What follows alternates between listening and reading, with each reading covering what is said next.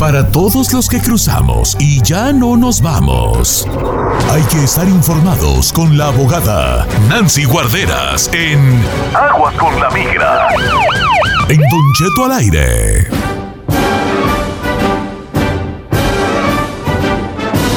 Lo prometido es deuda. Tenemos a la abogada de inmigración Nancy Guarderas como todos los jueves, ya más que lista y puesta para responder sus preguntas de inmigración. El número en cabina es el 818-520-1055. Abogada, ¿cómo se encuentra esta mañana? ¿Qué tal? Pues muy bien, lista, lista para ayudar a nuestra comunidad.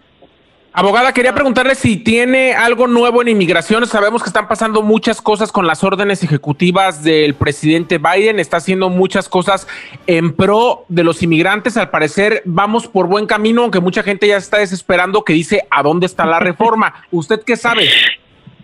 Claro que sí, es cierto. Esta semana vimos que firmó tres órdenes ejecutivas, pero esas órdenes, más que todo, lo que yo miro es que está colocando, vamos a decir, el cemento para poner un base sólido para los cambios y la reforma que quiere que pase por el Congreso. Son importantes porque pone en marcha, número uno, eliminar tantos ah, órdenes ejecutivas de Trump. Una de ellas, por ejemplo, es que eh, ah, un memorándum que hizo Trump el año pasado, en mayo, exigía que los patrocinadores familiares empiecen a reembolsarle al gobierno si los familiares habían recibido beneficios públicos.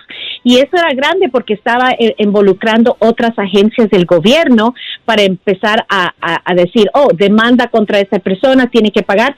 Pues Biden eliminó, rescinde ese memorándum, los patrocinadores no tienen que reembolsar al gobierno ah, en estos momentos. Y eso, ¿por qué es importante? Porque creo que a veces los patrocinadores, los residentes ciudadanos no quieren firmar esa carta de, sostenimiento y seguir el trámite y el proceso para sus familiares porque tienen miedo. Ahora, por lo menos, ya se eliminó. Pero estas órdenes hacen como un equipo de trabajo para empezar a hacer todos los cambios necesarios para eliminar las barreras que tenemos y hemos tenido. Entonces vamos a ver cambios, mucha paciencia, pero ahorita es el tiempo para empezar a, prepararse para esos cambios. ¿Qué pueden hacer? Obviamente si tienen un historial con inmigración, la patrulla fronteriza, tienen condenas criminal, hagan sus investigaciones, comuníquense con un abogado y para que estén, listos para cuando esos cambios vienen.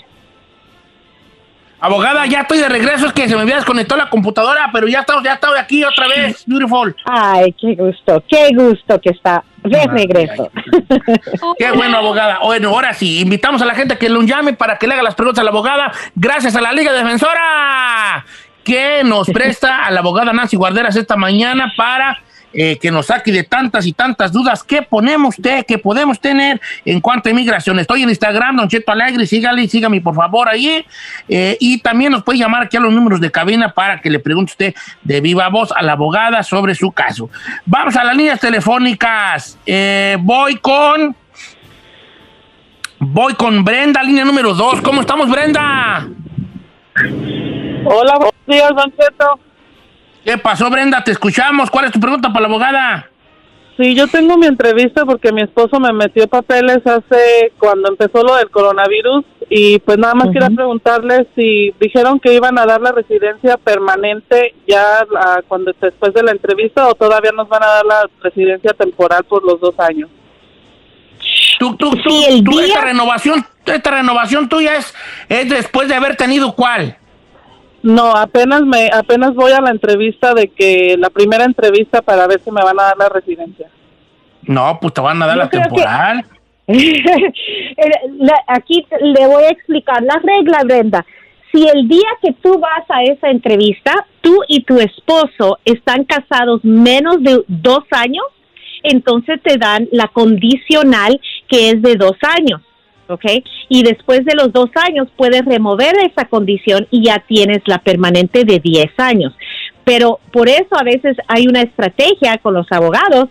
Si vamos a decir que te toca dos semanas o un mes para cumplir el, el, segundo aniversario que estás casada, entonces tal vez voy a posponer esa entrevista para que no tengas que hacer es regresar y remover condiciones y te dan la permanente desde desde ese día de la entrevista. Pero esa es la clave. ¿Cuántos años están casados el día de la entrevista? Mínimo dos Oh, años. Mínimo dos años. Y esta, esta pregunta es muy buena, abogada. Dice, Don Cheto, mire, mi esposa, eh, yo le arreglé a ella su residencia, pero mi suegra es ciudadana americana. Entonces ahora, eh, ella es, ella, eh, mi esposa puede pedir la ciudadanía a través de su mamá. Mm, Ah, porque- no, no necesariamente. Sí hay reglas que ah, u- hijos pueden automáticamente ser ciudadanos si reciben la residencia antes que cumplan los 18 años y tienen por lo menos una un papá o mamá que es ciudadano. Entonces, esos niños automáticamente no van a tener que hacer la aplicación de ciudadanía, simplemente piden el certificado. Si ella ya está casada, yo me imagino que ya es mayor de 18 años, entonces no, no es que automáticamente lo va a recibir, va a tener que esperar su tiempo y después aplicar para la ciudadanía. Ok, no, pues sí, yo creo que lo que quería era como yo creo que ahorrarse el, el, el- el- todo lo de la ciudadanía, El ¿no? El examen, Ajá, y a lo mejor la feria. Y quería pues como automatizarla a través de la mamá, pero yo creo que se va, a te- va a tener que aventar el jali bien así normal, ¿no? Sí, Este, sí, así es. Más llamadas telefónicas para usted, abogada. Eh, dice, eh, voy con... Y Teresa, línea número 5. Teresa, estás al aire, te escucha la abogada Nancy Guarderas de la Liga Defensora. Adelante, Teresa. Sí, buenos días, abogada. Este, yo nomás le quería preguntar si, si una persona que, que, que para, para calificar para la visa U, este, Ujú. mire, yo, yo tuve, yo agarré pa- este disability en el 98, pero Ujú. este, mi esposo entraron a robar a la tienda donde trabajábamos y mi- a mi esposo lo correteó el que robó con una pistola. Pero Oh, yo, ten- yo tengo miedo que meterlos y que y que que sea revolcable yo pues ¿Por el disability? sí No, no se preocupe, Teresa. La visa U, ya sabemos, es para víctimas de crimen muy serio, así como un asalto a mano armada, por ejemplo, es uno de los crímenes que califican. Ahora, si él es el principal, usted puede entrar como derivada, ¿verdad? Como beneficiaria de él. Ahora, recibir el disability en el 98, recuérdese que, que eh, la visa U trae todo, casi todos los perdones para todas las violaciones migratorias. Por eso es tan popular la visa U. Entonces, aunque usted pidió disability, tampoco, no, normalmente, ¿verdad? Eh, excepto si era de fraude um, y que no había razón de por qué pedirlo. Pero aparte de eso, no le va a afectar un trámite migratorio por haber recibido disability. Ah, y, y si tendría necesidad, porque había un fraude o algo así, se puede pedir el perdón bajo la visa U. No se preocupe, Teresa, pero obviamente vamos a hablar un poco más, llámenos para una consulta gratis. Y le voy a explicar más. Oiga, abogada, aquí tengo una pregunta que dice, yo acabo de meter todo ya mi papeleo ah, por lo de DACA. ¿Cuánto tiempo se tarda? Ah, si es la primera vez de la aplicación, están tardando más o menos unos cinco a seis meses para, ah, para que le llegue una contestación. Obviamente las nuevas aplicaciones apenas entraron hace un mes y medio porque se reabrieron. A las tres semanas, a las tres semanas reciben el recibo de esos paquetes. Pero sí, como a las a cinco o seis ah, meses. Medio añito, medio añito. Medio añito más o menos es lo que estamos hablando. Bueno, seguimos con las preguntas para la abogada de migración Nancy Guarderas. Eh, más gente en la línea telefónica. Le voy a pasar a Carlos, línea número 3. Buenos días, Carlos. Sí, buenos días. Lo escucha la abogada viejona, adelante. Buenos días, abogada. Este, nada más tenía una pregunta. Ah, yo estoy arreglando por medio de mi esposa. Ah, ya tengo, ya nada más estamos esperando lo del perdón. Ah, pero yo también tengo DACA, este, y supe que puedo sacar el Advance Pro. Si saco el Advance Sí. Pro y regreso con una entrada, ¿cuál sería el proceso? Ahí ya, ya te abre las puertas para no tener que pedir el perdón y no tener que salir a una cita consular. Si entras con Advance Pro, ya puedes hacer tu trámite de residencia aquí mismo en los Estados Unidos. Entonces es someter la aplicación de residencia. Obviamente ese Advance Pro ahora, desde hace un mes y medio, los que tienen DACA pueden aplicar para ese permiso. Tiene que estar basado en, en razones de educación, empleo o por razones humanitarias. Vamos a decir, alguien de su familia está enfermo o necesitas un tratamiento médico donde va a costar menos en tu país, ah, pero dar la razón de por qué tienes que salir. Pero sí, es un buen plan para todos los de, de DACA. Eh, si pueden lograr ese permiso, no pierden nada en pedirlo ah, y ojalá, obviamente, si el paquete está bien hecho, se lo van a aprobar y es un beneficio grandísimo. Oh, qué buena onda, ¿no? Oiga, abogada de inmigración Nancy Guardera, muchas gracias por estar con nosotros y gracias a la Liga Defensora por este espacio tan importante y para la gente que lo sacan de muchas, de muchas dudas en cuanto a estas cosas de inmigración. La consulta es gratis en la Liga Defensora. El número de ellos, ¿cuál es, abogada? Es 800-333-3676. 800-333-3676. Les recuerdo en Instagram, arroba defensora y en Facebook, la Liga Defensora. 1-800-333-3676, la Liga Defensora, 1-800-333-3676, la Liga Defensora, 1-800-333-3676. Gracias, Liga Defensora, gracias, abogada Nancy Guarderas. Te amo, baby. Ay, ya me había preocupado, pensé que no iba a haber frase. No, pues es que no, es que no. que se me apagó la computers. Ey, pero no tiene una, tiene frase. una Windows 98, pues ya. Tengo Camila. un Windows 95, baby. Windows 95, baby. Eh, ahí nomás.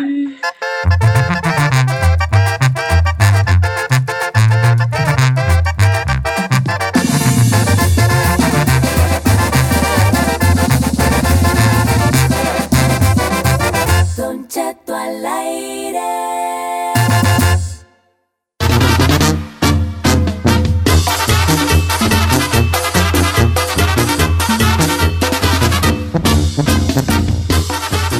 Señores, pues resulta que se casó la hija de Alejandro Fernández no hace mucho y todo el mundo la criticó porque pues como se anda casando en pandemia.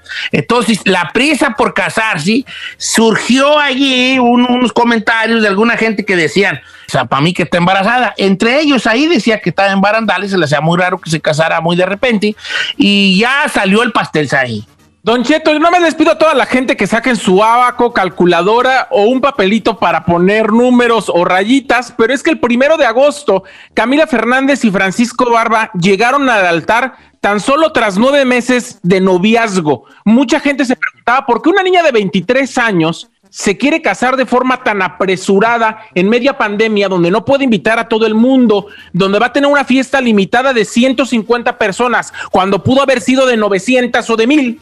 Y bueno, lo decidió hacer así. Mucha gente decía, está embarazada. Todos los Fernández se dieron la tarea de negarlo, diciendo claro que no, se casó por amor, por supuesto que no está embarazada. Bueno, pues Camila hoy aparece en la portada de la revista Hola junto a Francisco Barba, los dos anunciando que en abril nacerá su primera hija y si en abril nace y se casaron en agosto, súmenle ustedes, saquen cuentas y ahí está su respuesta, señor.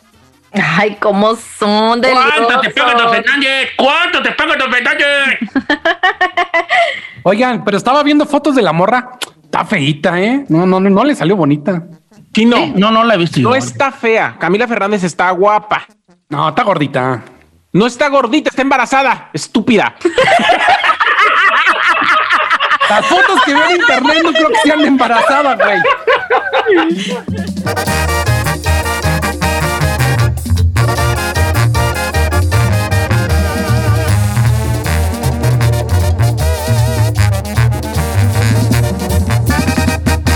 Cheto al aire.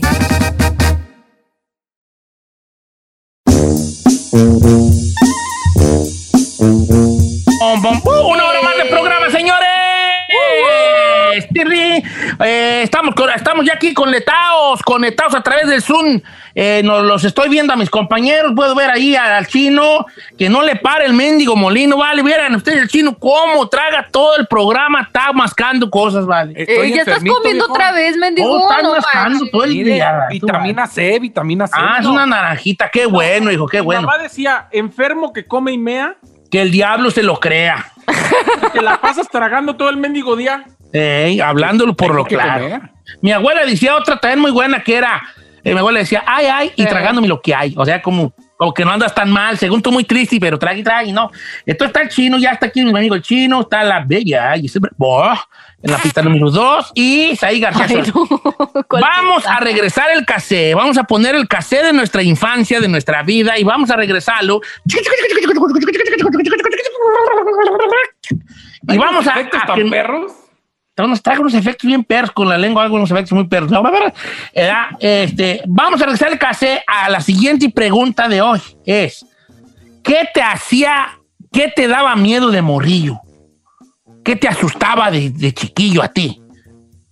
Puede ser una historia, puede ser un suceso o puede ser una persona, pero hay algo, todos tenemos algo que nos asustaba mucho de morrillos. Tiene- puede ser un lugar también, Don Cheto. Puede ser un lugar, por ejemplo, puede ser un evento, por ejemplo, a mí me asustaba, asustaban las tormentas. Y ya les he platicado esa, Sí. esa leyenda. A mí me asustaban mucho las tormentas. Yo miraba que estaba que iba a llover fuerte y, digo, y cállate, vale, no me cállate. Eh, Me asustaba mucho. Yo podía andar jugando con, los, con la palomilla, porque ahora lo que ustedes le llaman la banda, antes le decíamos la palomilla. Andaba, podía, podía andar yo con la palomilla y empezaba que se empezaba a nublar y que iba a llover y empezaba a hacer vientecitos de, de lluvia y córrele para la casa. Me, me asustaba mucho las tormentas, porque era un trauma de morrillo que yo tenía, porque una vez una fuerte tormenta, estando yo muy chiquillo, se llevó el techo de la casa. ujú. Entonces yo como que según yo lo, yo de niño pensé que, que, que me iba a morir, ¿verdad? Como que como, oh, una tormenta se me puede caer el techo encima y me voy a morir y, y va a matar a todos en la casa. Entonces como que yo, como que yo tenía ese miedo de, de las tormentas porque era un trauma de que se iba a caer el techo, ¿no? Entonces yo le tenía miedo a las tormentas. A lo que voy es que puede ser cualquier cosa, puede ser un lugar, un suceso, una historia, un, un, un, pues, algún fantasma, no sé, algo que nos quiera platicar. ¿A qué le tenías miedo de morrillo tú?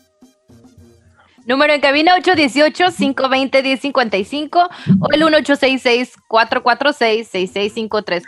Chino, abstente de salir con tus payasadas. O sea, no, no, te- ya te vi la cara y abstente. O sea, no, No, no. ahorita no ocupo payasadas, ocupamos sacar un buen segmento donde a través de los compañeros que son ustedes, la gente se anime a platicarnos lo de ellos. ¿Me explico? No queremos ahorita chistes. No, yo no. Me, Bueno, me nomás te digo por usted.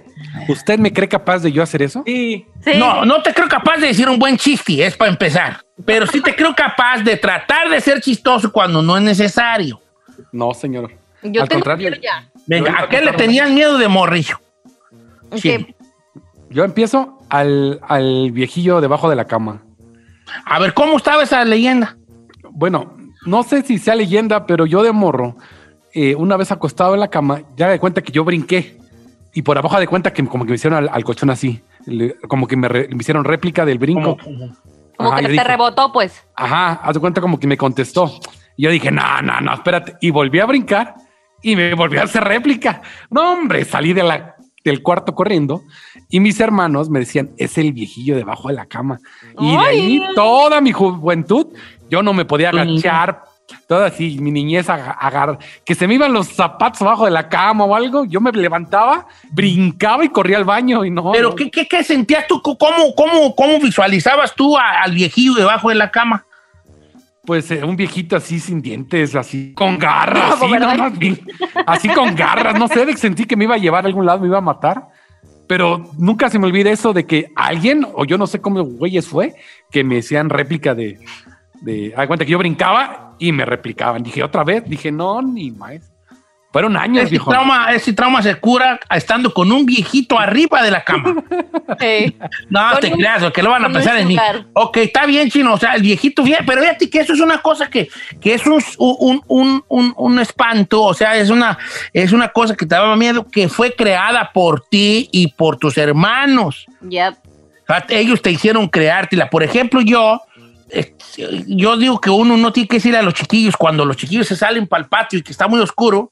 ¿Qué le decimos los papás? No, no vayas para allá. Uy, uy, ah. Ya lo estás enseñando a que le tengan miedo a la, a la oscuridad. No hagan eso. Ya sé, típico Uy, de los coco, papás. uy, ah, asustan y el niño como que no sabe ni qué onda y se regresa pa- ya, lo, ya lo traumaste. Por ese payasada Claro. aquí que la tiznada en chiste, ya traumaste un morro que le va a tener miedo hasta, a estar en lo oscuro. Así me pasó. Por tú, por ti, porque estás con, uy, no vayas para allá, uy, ay, ay, vámonos, El vámonos. coco, el y el niño viene y caminando el pobrecito allí. No hagan eso. Ok. Gisela, ¿qué le tenías miedo tú de niña? Don Cheto, este, resulta que en la casa de mis bisabuelos maternos decían que se aparecía un Catrín en, ahí en su casa, pero Catrín. cerca de un, de un cuarto donde como que tenían como chucherías así, como que cosas que no necesitaban las ponían ahí. Entonces, sí, Cuarto de los tilichis que le Ajá, llaman. el, del- el cuarto de los tiliches, Don Cheto. Y ahí antes, este, como en esa casa de mis bisabuelos era tienda, entonces tenían como tipo una tienda de abarrotes y todo eso. Entonces ahí era donde guardaban que el maíz, las cosas que vendían y todo eso, pero era un lugar muy, muy oscuro. Yo no soportaba ir a la casa de mis bisabuelos y pasar por ese, por ese cuarto de los tiliches. O sea, pasaba por ahí y sentía que me iba a salir algo. Pero, o sea, era ya historia de la familia porque decían que muchas personas lo habían visto un El- Catrín. el Catrín. Entonces yo siempre tenía ese, ese terror del Catrín, de que me saliera en cualquier lugar, específicamente en esa casa. Cosa curiosa. Ahora lo que te gustan son los catrines. Los que han Catri- catrines y toda la cosa. Ok, señores, ¿de qué le, a qué le, qué le asustaba a usted de niño? Vamos a las líneas telefónicas. Voy con Jaime, línea número dos, eh, y, y ahorita voy, regreso contigo, Zaire. Es que tú te dejo a la última. O sea, hay días que primero te pregunto a ti, luego así. Hay que ser aquí, tú sabes, hijo. No, con el Said, los niños le tenían miedo. ¿Cómo estamos, Jaime, línea número dos? Estás al aire, Jaime. ¿A qué le tenías miedo de morrillo, Jaime? ¿Qué onda, Don Cheto? ¿Qué once, Hons? Puro guanatos, Gis, puro guanatos. ¡Oh! Puro guanatos, di. guanatos, Eh. paisano! Puro guanatos, di. Oye, vale, este, edad. Puro guanatos, edad. Eh, edad. Este, ¿cuál, cuál es tu, tu miedo que le te, a qué le tenías miedo de morrillo? ¿Qué te asustaba? A ver, a ver, ¿se acuerdan de una, de una película bien viejita de que se le llama Margarito? Que se lo subían, un, un grandote se lo subía a los hombros y abría las ventanas, el grandote, y Margarito se metía y les inyectaba a, la- a las muchachas. No, no la me acuerdo de esa película, pero, pero conozco a Margarito, el que, el- el- la persona chiquita que falleció hace poco, bueno, no poco, pero por relativamente, no sé, algunos No años. mucho. Sí, duré años, yo bien traumadote lo veía y no me ponía a llorar nomás de verlo. Te- te- te- o sea, te asus pobre Margarito. Eh, hablaba así, tenía una vocecita chiquita también, ¿verdad? ¡Ay! Y como, eh, murió, murió. De hecho, hay hasta un meme de él, ¿no? Una imagen donde está como parándose de la cama con muchos tubos así en el, como con oxígeno y, y- y esa, esa imagen se usa como meme, como no lo hagas, así como, espérate, no. No, como que te está tratando de detener al último momento. Ok, entonces a Margarita, fíjate qué cosas, ¿no? Del, del, de cómo, cómo el, el- el miedo este, llega de maneras inesperadas, no necesariamente con, con lo que nos han enseñado con- o, lo- o- o- o con algo necesariamente paranormal, incluso es una persona. Hay gente que le tiene que, que, que su pavor de niños era un payaso que hacía reír a todo el rancho, menos a ti. Ujú. Edad, Ayali, tú. Said, voy contigo, hijo. Señor, No te- yo quiero Adelante. preguntarle, yo quiero preguntarle a usted o a la gente que nos escucha si en algún momento habían escuchado de los emparedados de Morelia. No, a ver, platícanos esa leyenda. Ponme Eh, música ahí de Ministerio Ferrari, porque si va a aventarse una, una, un, un jueves de misteria. Un jueves de misteria. ¿Verdad? El chino es jueves de titerios, ahí ves jueves de misteria. Adelante. ¡Ándala! Don Cheto, pues yo tendría más o menos aproximadamente siete años cuando por un- una situación familiar nos fuimos a vivir a la casa del centro. Eh, las casas que generalmente hay en el centro de Michoacán son casas eh, pre-independencia que generalmente crearon los españoles o hicieron los españoles como sus casas de fin de semana. De hecho, eh, una de las ciudades que más se parece a, a España en México en general, dicen que es Morelia, justamente porque los virreyes lo ocupaban como eh, sus casas de fin de semana, sus casas de campo o sus casas para vacacionar. Estas casas que están dentro de toda la calzada, la avenida Madero, Don Cheto, bueno, pues son casas de cantera rosa, muy grandes, pero justamente en épocas donde eh, llegaron los españoles, después llegó la revolución, pues había muchos lugares o conventos de monjas. La Sí. cuestión es que dijeron que cuando llegaban justamente los revolucionarios o los españoles, hacían un violadero de monjas. Y y después incluso se habla de que los mismos padres, algunos queriendo saciar sus instintos, pues tenían sexo con las monjas. Y al llegar después de nueve meses, la hora de, de parir de las monjas, pues no querían que hubiera niños porque eran conventos donde decían, pues de dónde salieron si las, mu- las, las madrecitas supuestamente son vírgenes puras y santas.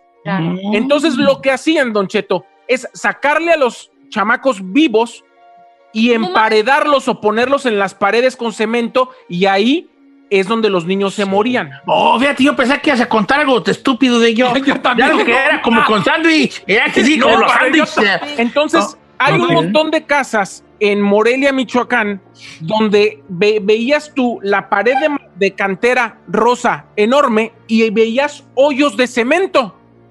Entonces dicen que en esos hoyos están los niños emparedados de Morelia. Eso también en Zamora se llegó a decir, en Zamora, Michoacán. No Que sí, cómo no. Don Cheto, eran hijos de las monjas que habían sido abusadas, violadas o que incluso habían tenido copulación o coito con los sacerdotes. Sí, sí, sí. sí. Oye, vale. Es- y entonces tú tenías miedo como pasar. eh, La cuestión es que en esa casa donde yo llegué a los siete años, Don Cheto, Había hoyo. más de tres cuartos tenían hoyos de cemento en las paredes de cantera. Entonces, tú tenías que caminar o salir del cuarto y pasar y cruzar todo el patio para poder ir al baño.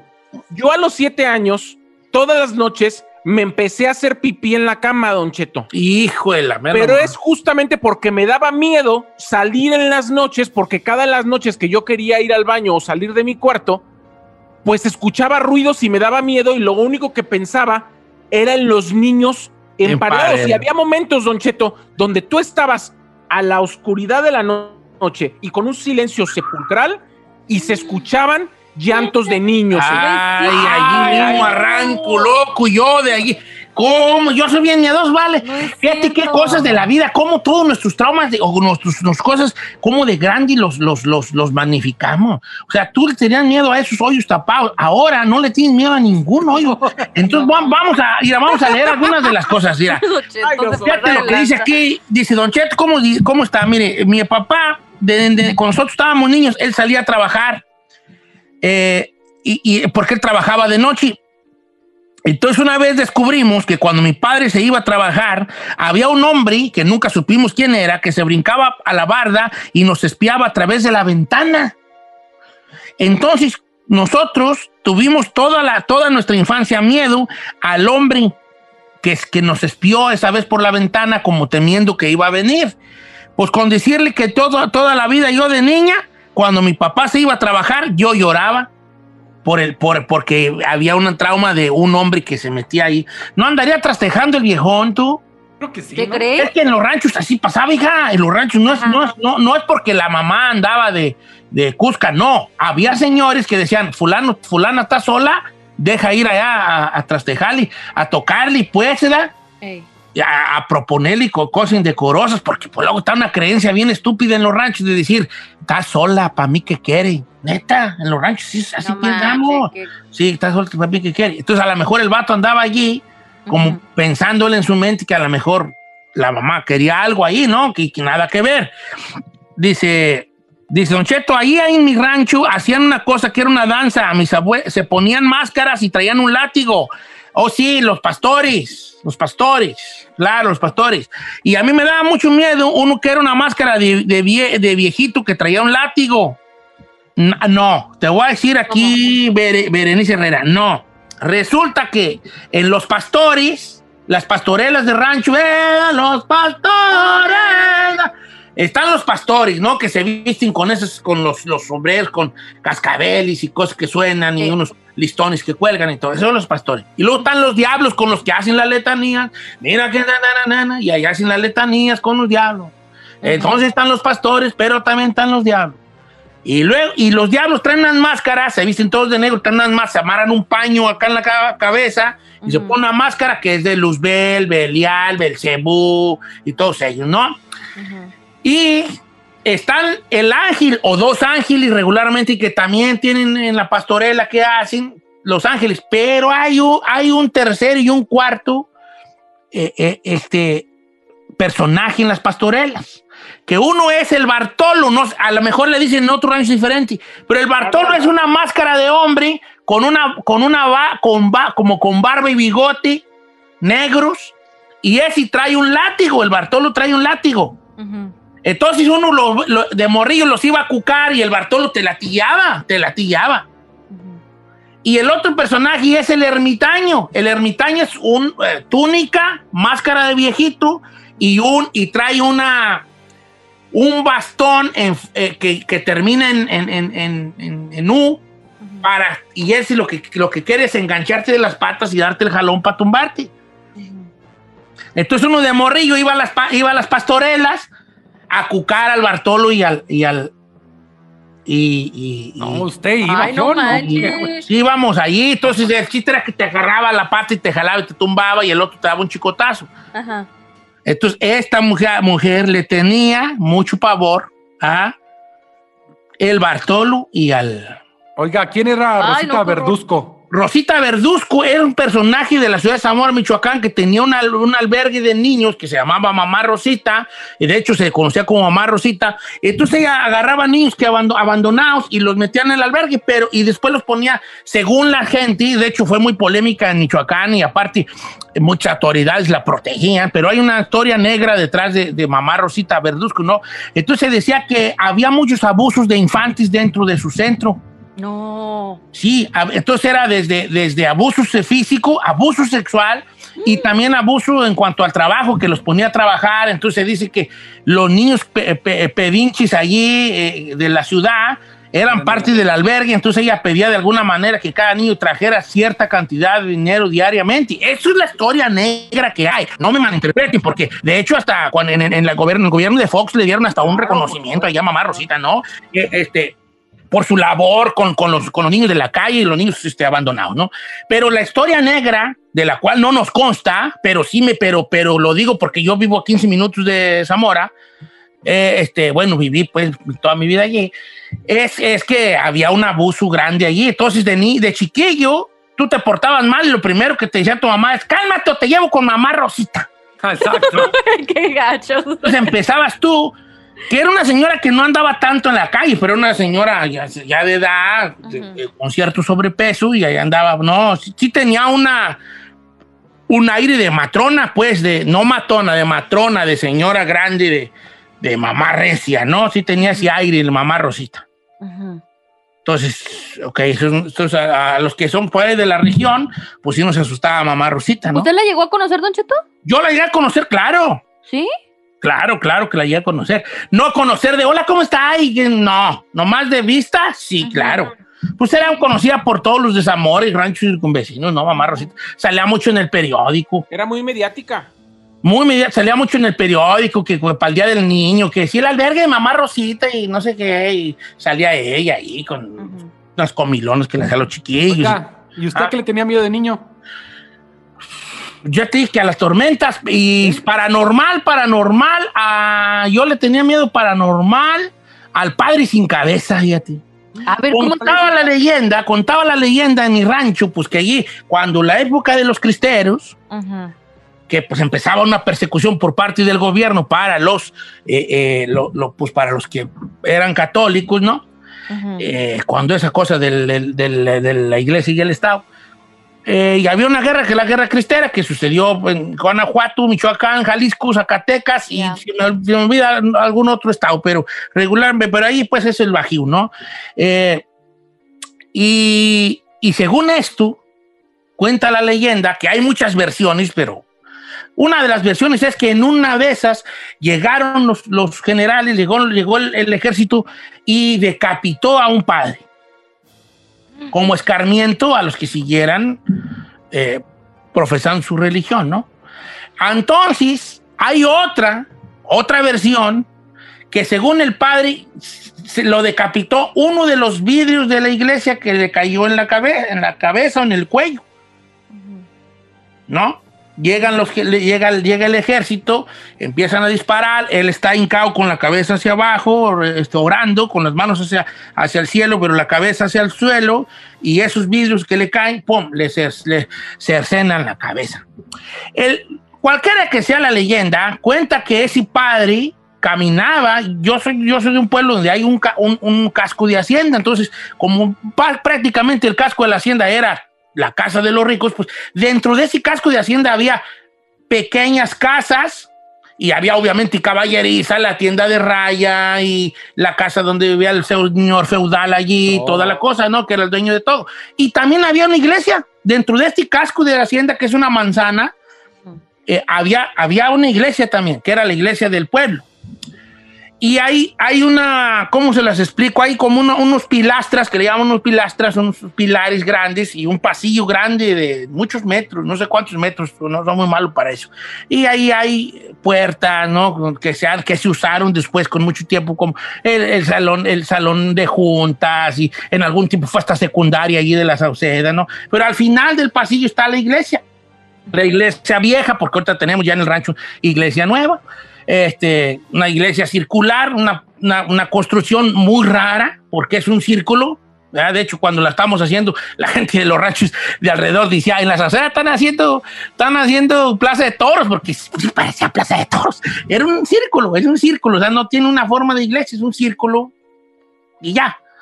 ¿Quién sabe cómo sería la, eh, como ¿Quién la, se la habían ellos hecho, ¿no? Pero es, es- la realidad es un círculo. De hecho, una- hay una leyenda ahí de una señora que, que le dijeron los de otro rancho, van a ir a nomás los de la Sauceda, cómo va progresando, ya van a tener plaza de toros. Y era pues la, la iglesia, y la señora de la Sauceda la escuchó y le dijo, para que vengas a jinetear a tu bomba madre, y le dijo, no.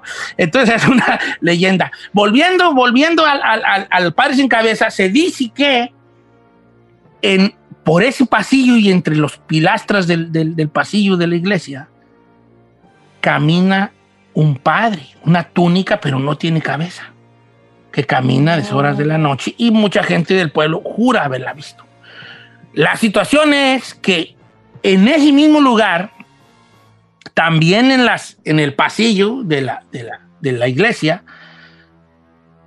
también han visto a otra mujer. Por alguna razón a mí me daba más, más miedo el padre sin cabeza que otra mujer que más gente había visto que también bajaba las escaleras este, este espanto. Pero yo sí le tenía miedo. Cuando andaba yo por ahí de callejero y que ya venía y era noche y que me tocaba pasar por la calle donde estaba la iglesia, pasaba corriendo.